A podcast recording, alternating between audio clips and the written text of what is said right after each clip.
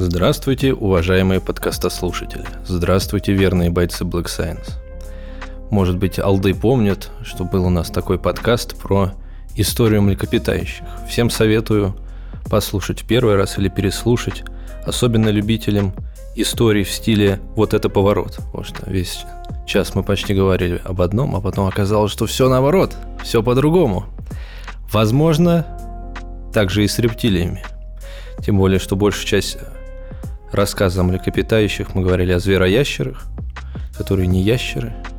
И давайте мы разберемся с нашим уже хорошим нашим другом Ярославом Поповым, хранителем геологической и палеонтологической коллекции Дарвиновского музея.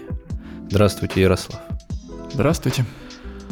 Ну, наверное, нам нужно понять, чем мы отличаемся от рептилий. Но для этого надо начать с самого начала, правильно я понимаю? Ну, можно сначала. Насколько мы с ними родственники? Общий предок у нас когда был, был ли? Ну, то есть точно был, но... Ну да, безусловно. Общий предок у нас был, ибо, как показывает генетика, все мы в какой-то степени родственники. В любом случае, даже с любыми там археями и какими-нибудь там бактериями у нас, ну, по сути, такой же генетический аппарат. А, и, в общем-то, многие и белковые молекулы даже совпадают. Это говорит о том, что действительно все произошли от какого-то общего предка. Вот.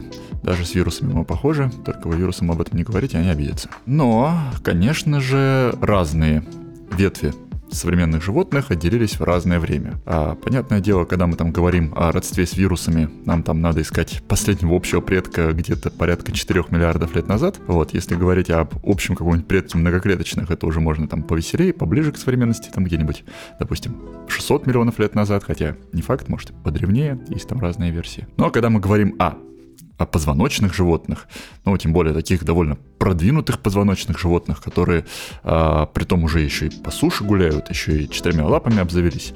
Ну вот, и вообще, ну, так, издалека, если это еще и, так сказать, под градусом, то очень даже похоже. То понятное дело, что эти животные ну, действительно имеют какого-то не очень дальнего от нас родственника, ну, по крайней мере, относительно. А, вообще-то говоря, очень долгое время была распространена теория, э, согласно которой рептилии как бы в некоторой степени являются нашими предками.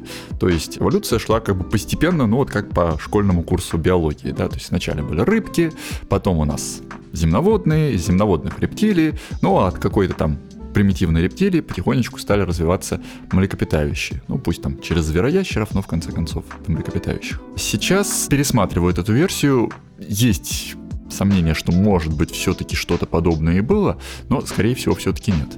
И вот в чем дело. У нас есть достаточно древние четвероногие существа, которые, ну, как бы по всем признакам являются, ну, то, что мы бы сейчас назвали амфибиями, хотя на самом деле на современных амфибий они тоже не очень похожи, но, в принципе, как бы, я думаю, можно их отнести к амфибиям, они сильно не обидятся. И жили они где-то до 325 миллионов лет назад. Потом, где-то около 300 миллионов лет назад, мы видим уже то, что сейчас там, в простонародье называют звероящерами, правда, самыми примитивными, э, ну, или по-научному синапсиды, и, собственно говоря, уже рептилий. И между ними, в общем-то, довольно существенная разница. В первую очередь, строение черепа и в принципе, в некоторые, так сказать, посткраниальной морфологии, то есть, собственно, в костях туловища, а, что указывает на то, что, в принципе, они какое-то время уже расходились, и уже как бы их отличить вполне реально. Хотя и тот, и другой так отдаленно похожи на ящерицу, но, в принципе, мы понимаем, что это уже абсолютно разные группы,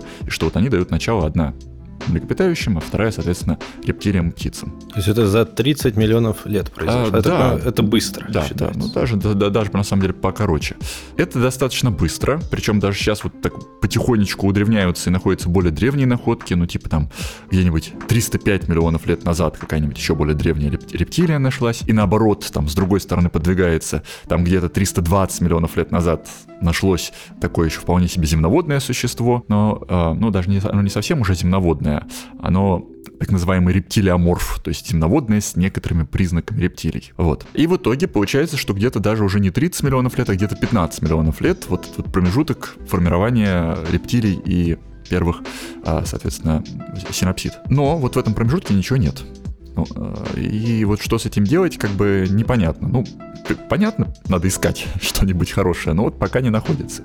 А, к сожалению, не для всех периодов есть вот такие хорошие места, где прекрасно сохраняются окаменелости, а к тому же они еще где-нибудь находятся недалеко от поверхности Земли, и их нам удобно добывать.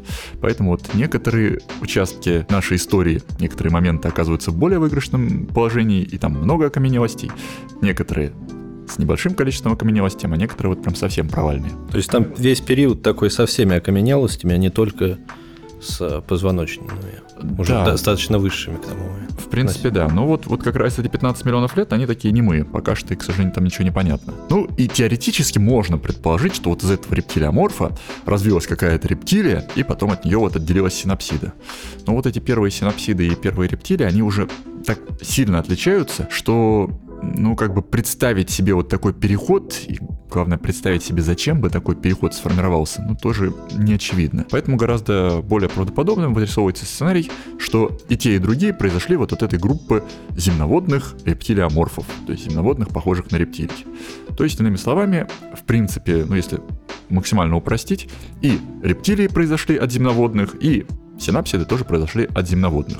И предка рептилий как такового у нас не было. Но вот рептилии сами пошли своим путем, ну и как бы это наши такие, как сказать, братья родные, но не предки. А как, как, как выглядели, вот сейчас я хочу уточнить, вот это маленькие такие ящерицы, которые на тритончиков земноводных похожи, да, вот примерно так? Ну, даже скорее, собственно, на, на какую-нибудь ящерицу, да, это вроде прыткая ящерица, но может быть чуть-чуть такой э, более пузатенькой такой, более коротколапенькой, по-моему, хвостик у них покороче. Но тогда они все маленькие. Вообще, чаще всего так в природе получается, что что-то большое, интересное, необычное возникает из чего-то маленького.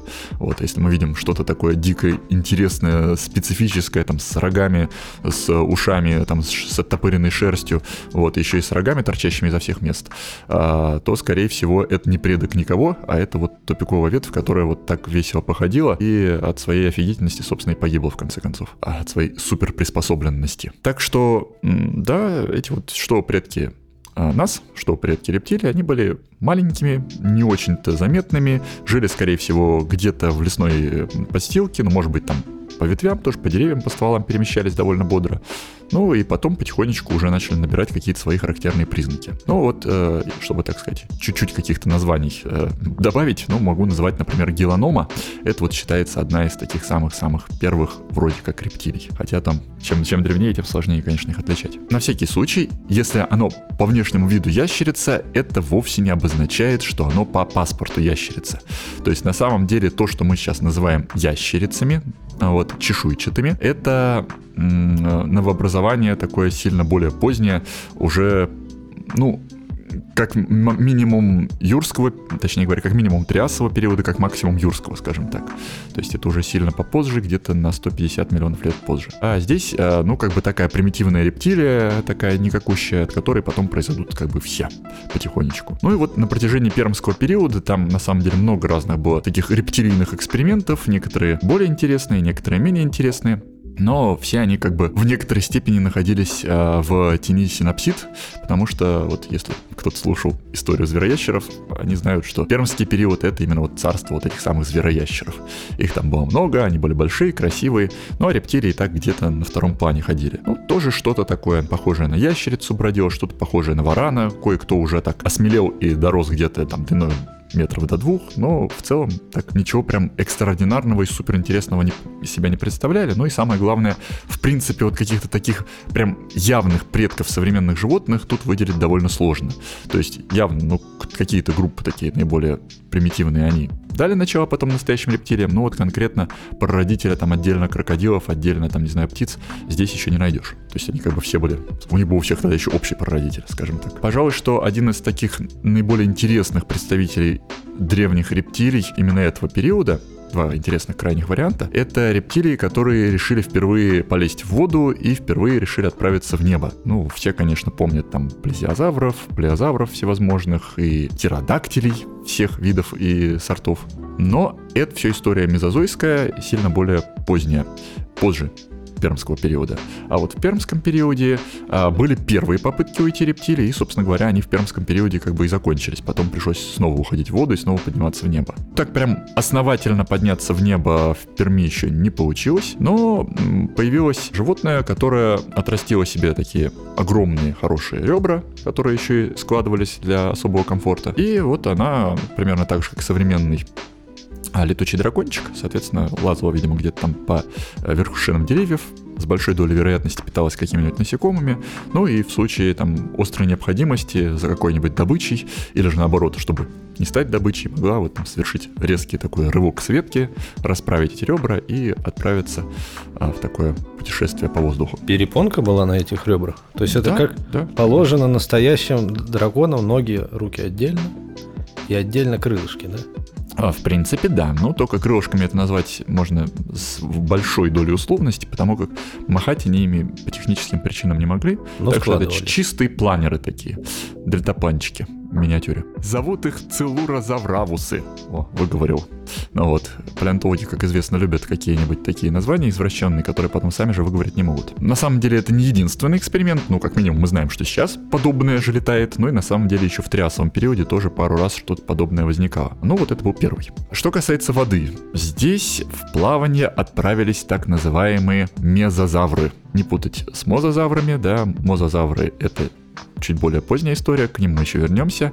А тут вот были мезозавры. Тоже очень прикольные товарищи, такие необычные, ну, ну, как необычные, ну, такие водные, как бы ящерицы, немножко с вытянутым, вытянутой мордой.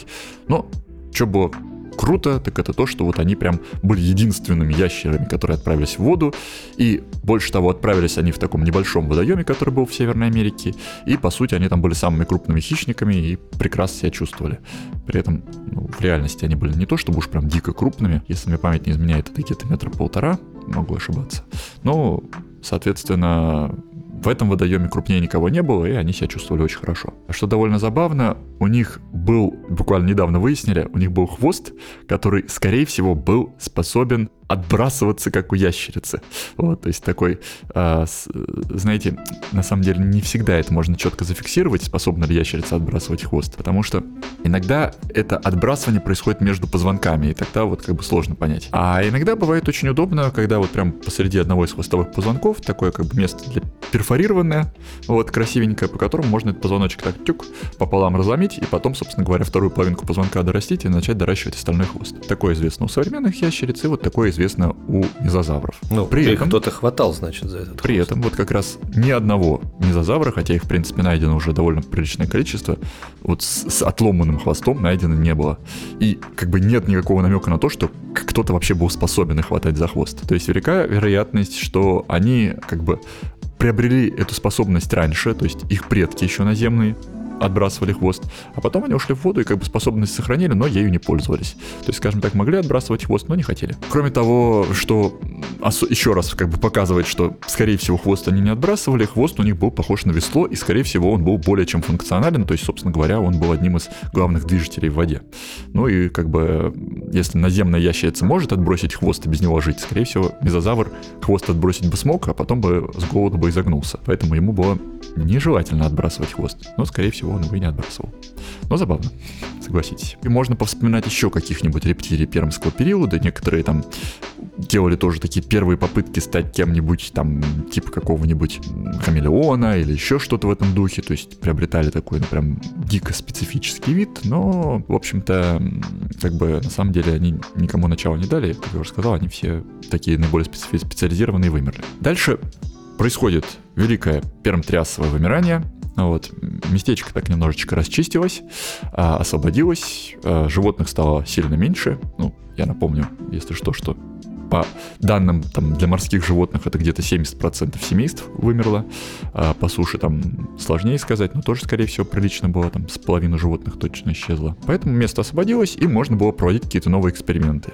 И вот как раз э, на освободившемся месте первыми экспериментаторами стали рептилии. И вот тут они, так сказать, уже развернулись по полной. И где-то в первой половине Триаса за буквально там первые там, десяток миллионов лет возникают две вот такие мега-ветви рептилий, которые, собственно говоря, существуют и до сих пор. Это, с одной стороны, так называемые правящие ящеры или архозавры, Ну а с другой стороны, это так называемые липидозавры или чешуйчатые. А сейчас к архозаврам относят птиц, Надеюсь, что это ни для кого уже не неожиданность, но если вдруг неожиданность, то как бы птицы это динозавры, а динозавры это архозавры. Так что все нормально, не смущайтесь, так и должно быть. С другой стороны, это крокодилы. Ну, как бы, вроде как птицы и крокодилы, ну, наверное, чем-то похожи где-то глубоко, глубоко в душе. И с другой стороны, это лепидозавры, это по-другому чешуйчатые, к которым из современных животных относятся гаттерии, собственно, всевозможные ящерицы, которых, если не память не изменяет, где-то около 10 тысяч видов сейчас, то есть, ну, как бы много разных ящериц, и змеи. Но все это великое многообразие, которое существует сейчас, оно возникло все-таки далеко не сразу. Ну, вот началось это появление как раз в Триасе. Теперь, пожалуй, что стоит описать, как выглядели эти самые древние триасовые архозавры и, может быть, какие-то предки лепидозавров таких вот уже современных. Что касается архозавров, давайте пойдем сначала по ним. Как мы уже выяснили, это с одной стороны крокодилы, с другой стороны птицы. На самом деле вот крокодилы и птицы это потомки двух, ну тоже таких довольно крупных ветвей. Одну из них, эту крокодили, крокодильскую, по-умному называют псевдозухиями, ну а вторую, которая птица динозавровая, ее называют авиметатарзальный. Вот. А, ну, то есть, короче говоря, с, с ногами, как у птицы, если так немножко упростить. Не совсем, конечно, так, но грубо говоря, так. Я вот начитанный, поэтому псевдозух это понятно, это не настоящий крокодил. А вот второе слово, я уже его даже не забыл. Ну, авис это птица, да. вот, метатарзус это вот как раз одна из костей лапок. Вот, так что, ну, как я уже сказал, как бы птица-ноги, если так совсем упростить, хотя как бы не совсем птица-ноги, птица-ноги будет орнитоподы, это немножко другая история. Ну вот как бы с метатарзом, как у птиц. Я думаю, что в принципе авиаметатарзальную веточку мы сейчас сильно трогать не будем, потому что она привела к динозаврам, она привела к птерозаврам, она привела к птицам, но если мне память не изменяет, про динозавров у нас уже был какой-то отдельный рассказ. Про птиц, да. И про птиц был отдельный рассказ, поэтому я думаю, что можно просто уважаемых э, слушателей как бы переправить на эти лекции. И если интересно, вот как бы как шло развитие именно этой ветви, можно там будет поподробнее уже узнать. Потому что эта история, ну, прямо такая длинная. Поэтому сосредоточимся на второй веточке, которая псевдозухийная. То есть та ветка, к которой относятся современные крокодилиусы. Конечно же, далеко не сразу в этой ветви появились именно такие вот крокодилы, которых мы представляем сейчас. Больше того, на самом деле, изначально в этой ветви появилась вообще просто куча самых разных э, удивительных животных, и многие из них вообще на крокодилов не сильно-то и были похожи. Прошу прощения, немножечко еще так назад откачусь. Просто еще хотел парочку интересных животных назвать, но я понял, что если я буду дальше внедряться в крокодилов, мне уже к ним вернуться будет сложно. А, дело в том, что как раз в триасовом периоде вот был такой активный всплеск рептилий, и в том числе вот некоторых, некоторые рептилии, которые даже внешне, может быть, и походили на каких-нибудь там крокодилов или ящериц, их на самом деле вот в эту систему даже впихнуть куда-то очень сложно. То есть Вначале вроде так издалека показалось, что похоже они там на крокодилов, на ящериц, но потом пришло осознание, что это что-то вообще свое. Ну и некоторых даже вот пытаются какие-то отдельные ветви выделить, некоторых так вместе, допустим, там с крокодилами и птицами объединяют в архозавр-морфов, то есть такую еще более крупную группу. Вот.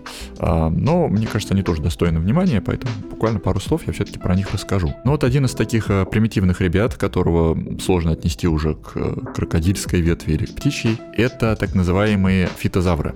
Внешние фитозавры на самом деле походили как раз-таки на современных крокодилов. То есть у них была такая морда по типу чемодан, да, вытянутая, длинная и прекрасно захлопывающаяся. Небольшое, ну, относительно небольшое тело, но в первую очередь по объему. Так, по длине-то они были нормальные. Ну, в общем, крок- крокодильский такой облик. Лапки по бокам, хвост веслом.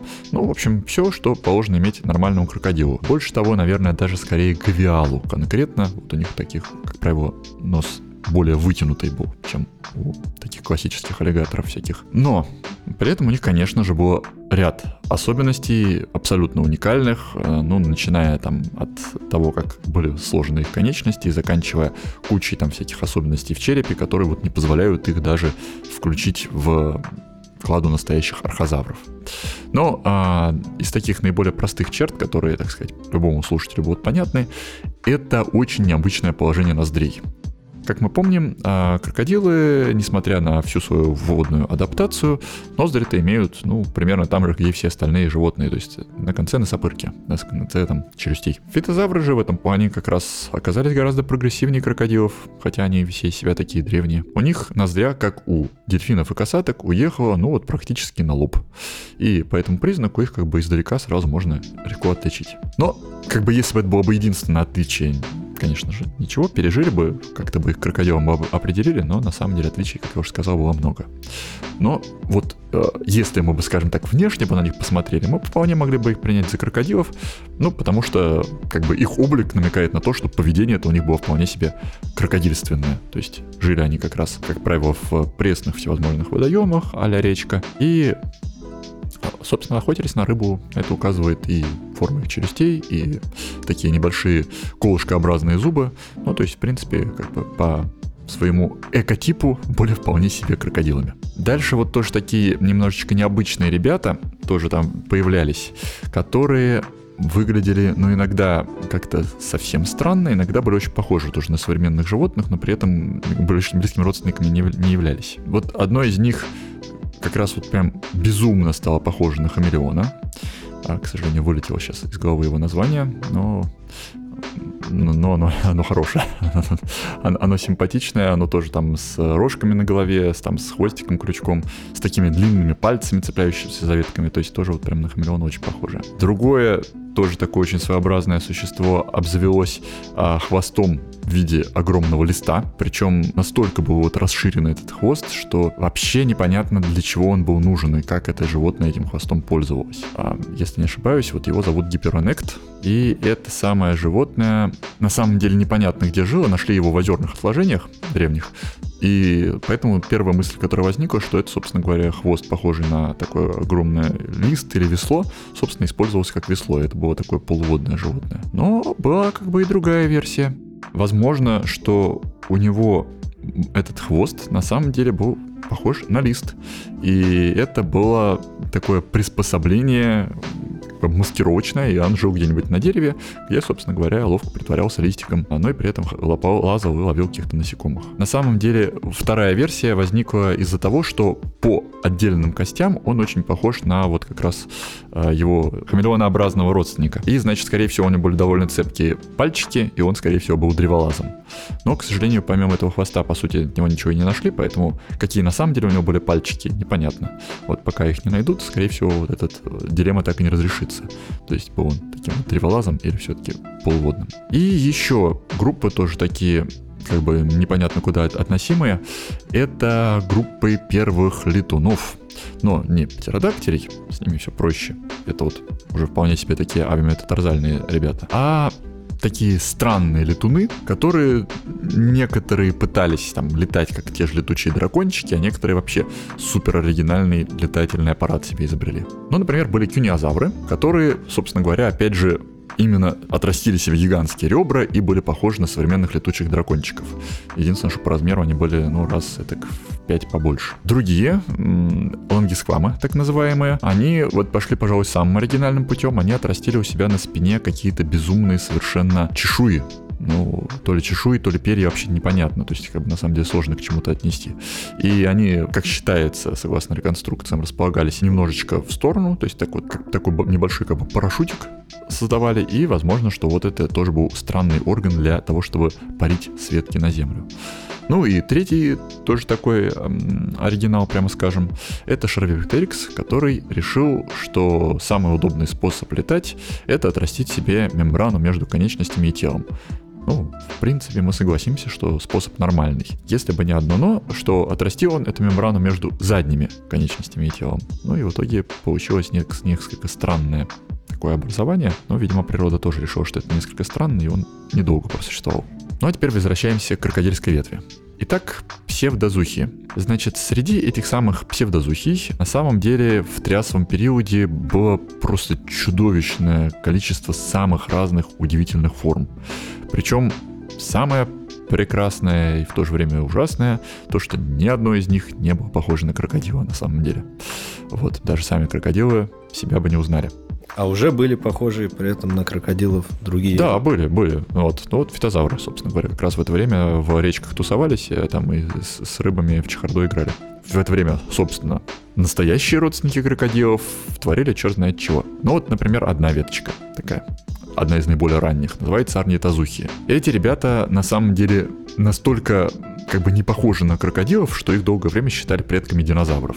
Ну, потому что, хотя бы потому, что они как динозавры были двуногими. Вот, в принципе, из двуногих крокодилов я только разве что гену знаю, но вот как бы в трясовом периоде это была норма. Правда, двуногость у него возникла не очень-то обычным способом, прямо скажем. Как бы все нормальные двуногие существа, такие, ну, успешно двуногие, скажем так, типа динозавров или типа нас, а они сформировали ноги по типу шарнирного сустава. То есть там головка такая, как шарнир, там ямочка соответствующая. Очень удобно все, крепко, подвижно и хорошо. Здесь же скорее вот попытка вот этой стать двуногостью формировалась за счет того, что сверху на тазовой кости вырастало что-то типа крышки такой большой, а, оттопыренной в разные стороны, на которую как бы ноги опирались и пытались как-то перемещаться. Но вот, честно говоря, как бы там такой себе получался механизм, и не очень понятно, насколько это вообще было эффективно, какой они могли с такой конструкцией э, развивать скорость, какой они могли выносить вес, ну, по всей видимости, не очень большой, потому что, ну, как бы супер большими они никогда не были.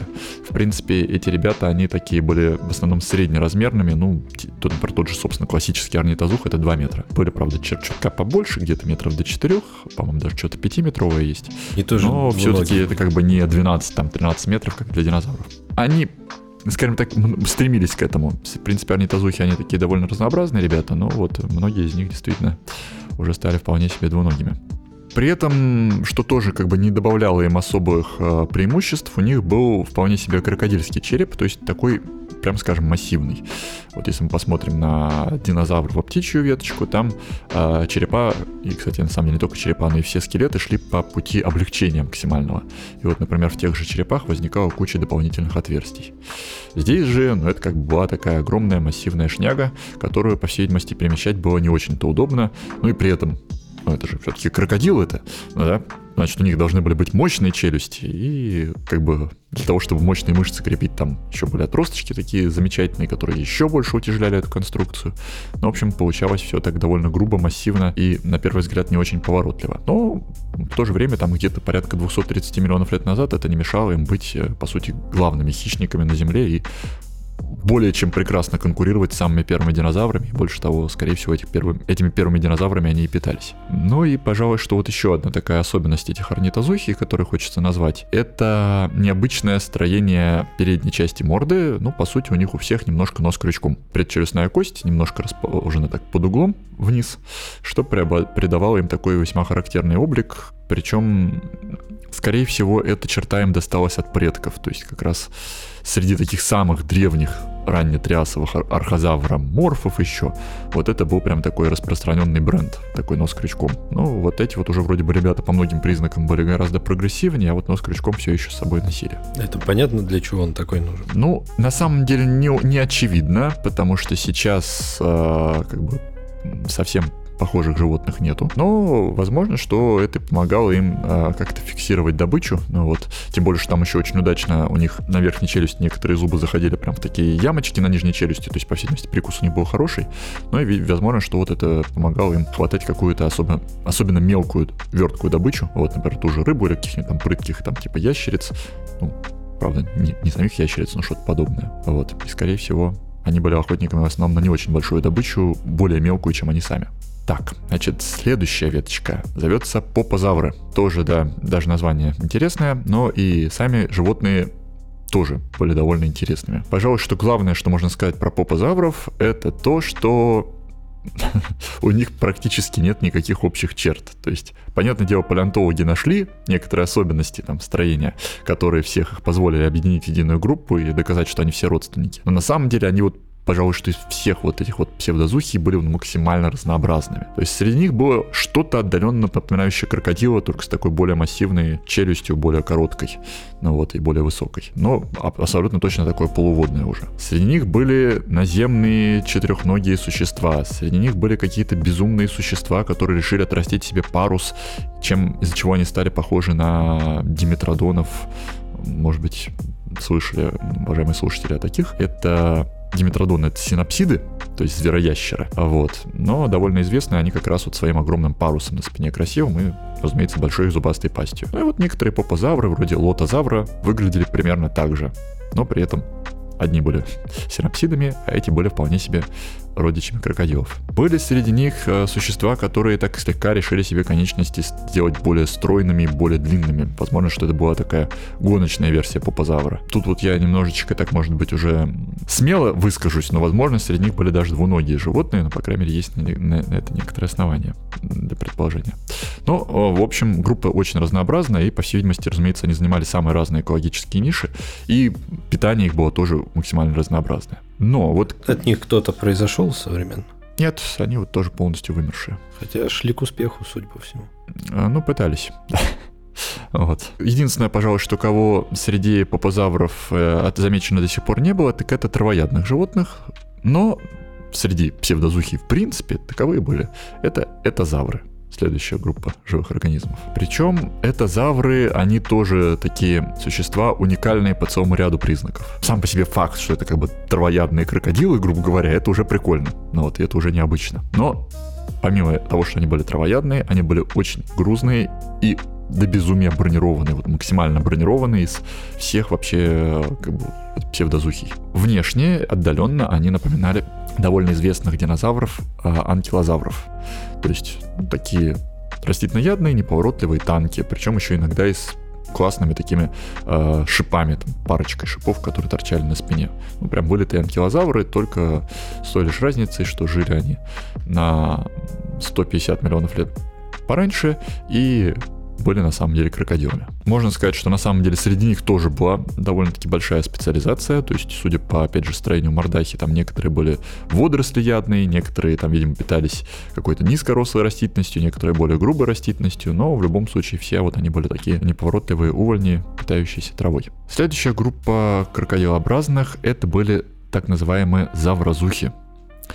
И среди всех крокодилообразных это были, пожалуй, что самые крутые хищники. То есть мы уже посмотрели на двуногую версию крокодилов, на травоядную версию крокодилов, на парусную версию крокодилов, но вот теперь пора уже посмотреть на такую как бы это сказать-то, львиную версию крокодилов. То есть на версию самых зубастых, самых больших и самых, пожалуй, что опасных хищников своего времени. Если кто-нибудь смотрел замечательный фильм «Прогулки с динозаврами», первую серию, то возможно, что вы помните, что там э, среди вот многочисленных динозавров, которые уже бегали туда-сюда, но еще довольно-таки мелких, бродил такой огромный страшный хищник по имени а, Постазух. У него и Голова была огроменная, и лапы такие довольно стройные, длинные. Ну и сам он был ого-го, по-моему, 6-метровый, если не ошибаюсь. Ну и, в общем, на фоне всех динозавров он выглядел просто настоящим монстром. Ну вот это, на самом деле, один из таких вполне себе классических представителей именно этой ветви завразухов. Что характерно, у них действительно были прямые ноги, и это необычно, потому что мы знаем, что обычно у всех крокодилов там лапы по бокам, это более нормальная версия. А здесь он действительно выпрямил конечности, хотя, опять же, это было сделано не самым логичным образом, путем вот всяких там дополнительных крышечек, разрастаний э, тазовых костей и так далее. При этом они, конечно, еще отрастили очень-очень мощные челюсти, и голова, в принципе, относительно размера тела занимала очень существенно, я там в пропорциях не скажу, там одна шестая, наверное, но, честно говоря, это надо мерить. Если учесть, что сами они были не маленькие, вот, возможно, что самые крупные там были длиной от 6 до 8 метров, то при этом и челюсти получались где-то метровые, а то и полутораметровые, ну, полтора метра я уже загнул, где-то метр, метр десять, наверное, так вот. Ну, то есть получалось такое очень мощное животное, действительно, как бы динозавры, которые тогда были максимально длиной метра три, но особо ничего противопоставить этому животному не могли. Но он сухопутный, ходит по, по земле, сухопутный, да, с такими ногами? Конечно, сухопутный, причем на самом деле достаточно бодрый, то есть, э, опять же, не зря он выпрямил ноги, то есть, скорее всего, он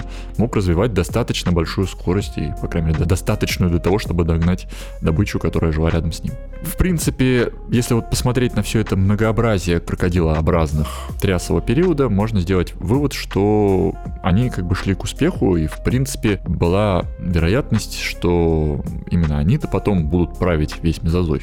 Но, как мы знаем, этого не случилось, дальше править стали динозавры, начиная с юрского периода и дальше. Очень вероятная причина такого неожиданного переворота а, заключается в так называемом событии триасово-юрского вымирания.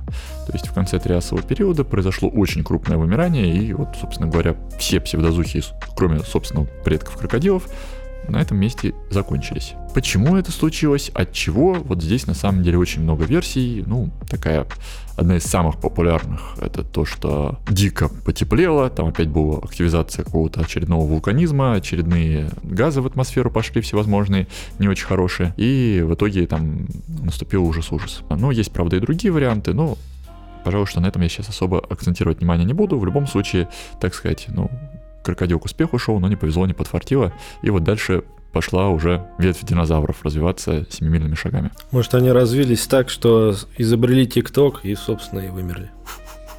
Моя гипотеза, не научная. За что же вы так ТикТок-то любите? Ну да ладно. На этом самом месте, я думаю, что неплохо перейти непосредственно уже к крокодильской ветви, то есть к тому, что называется уже по-научному крокодилообразные. Всех предыдущих я иногда там крокодилами или крокодилообразными называл для простоты, но на самом деле как бы их научное название псевдозухи, и они как бы к настоящим крокодилообразным не относились. Вот теперь уже вот, собственно, то, что вот именно крокодилообразные. Понятное дело, что они тоже появились еще в триасовом периоде, но я про них даже толком ничего не рассказывал, потому что они ну, были максима- максимально неинтересными среди вот всего этого огромного многообразия. Это было что-то такое небольшое, ну, как правило, там метра полтора длиною, с маленькими челюстями, больше похожими на челюсти ящериц, ну и мордально они тоже на ящерицу смахивали. При этом на достаточно длинных ножках и с большой долей вероятности еще неплохо лазающие по деревьям. То есть вот такие вот древесные крокодильчики в дальнейшем дали начало настоящим крокодилам. И именно они-то пережили вот это самое триасово-юрское вымирание. Пережив его, они все-таки тоже не то чтобы сразу с тоски пошли топиться и в итоге стали крокодилами, а они тоже, в принципе, дали некоторое многообразие, но, конечно, уже не такое, как вот это былое многообразие псевдозухов. В первую очередь, конечно же, они стали крокодилами. И, собственно говоря, что-то похожее на крокодилов уже на этом самом месте появляется, и дальше что продолжает развиваться, развиваться, развиваться, пока уже там к меловому периоду не появляется, ну, что-то типа современного аллигатора, и дальше продолжает существовать, собственно, до наших дней. Но были некоторые другие довольно любопытные эксперименты, и, пожалуй, что одни из самых интересных экспериментов происходили в морях. Мы знаем, что в принципе крокодилы так-то, по идее, они пресноводные животные, хотя некоторые крокодилы очень бодро перемещаются с острова на остров, там переплывают, некоторое время в морях существуют. Но в принципе они так вот, по прописке они пресноводные.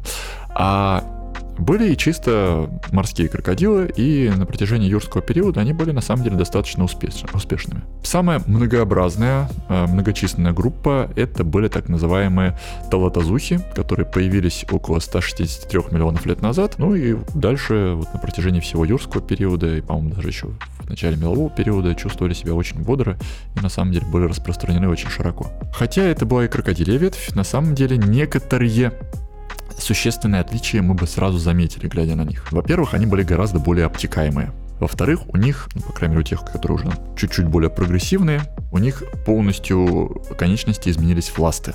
То есть это были такие ластоногие крокодилы. Ну и хвост тоже приобрел вполне себе такую форму весла. Ну и что еще характерно, вот э, относительно недавно были изучены отпечатки кожи этих существ, и оказалось, что они полностью потеряли свои остеодермы, то есть ту самую знаменитую крокодиловую защиту, которую мы сейчас у всех крокодилов видим, и которую часто рисуют всем подряд в древние времена, а на самом деле, как оказывается, зря. То есть вот эти ребята были просто такими кожистыми, обтекаемыми, гладенькими, ну и, наверное, достаточно проворными. Больше того, на самом деле, они еще и с большой долей вероятности стали теплокровными, или, по крайней мере, к этому приблизились. Есть сейчас всевозможные анализы, э, в том числе изотопные анализы позволяют делать некоторые выводы, изучают стабильные изотопы углерода, кислорода, и их соотношение позволяет определить, сколько было теплокровное древнее животное.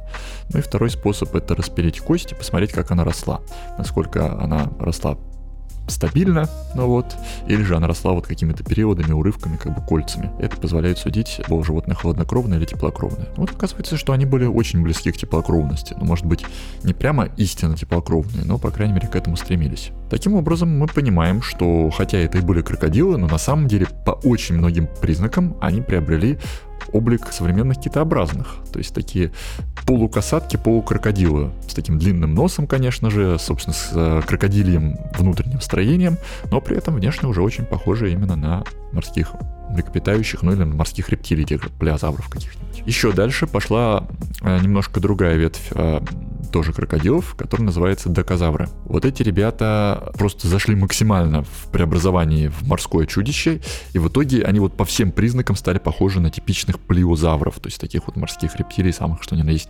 классических. У них уже и нос максимально укоротился, и череп стал такой достаточно высокий, вот, и зубы преобразовались, и они абсолютно стали обтекаемыми, то есть вот как бы внешне их уже с крокодилами не перепутаешь никак. Ну, довольно любопытно, что вот они так далеко зашли, и еще любопытнее, что вот эта ветвь дальше не пошла развиваться.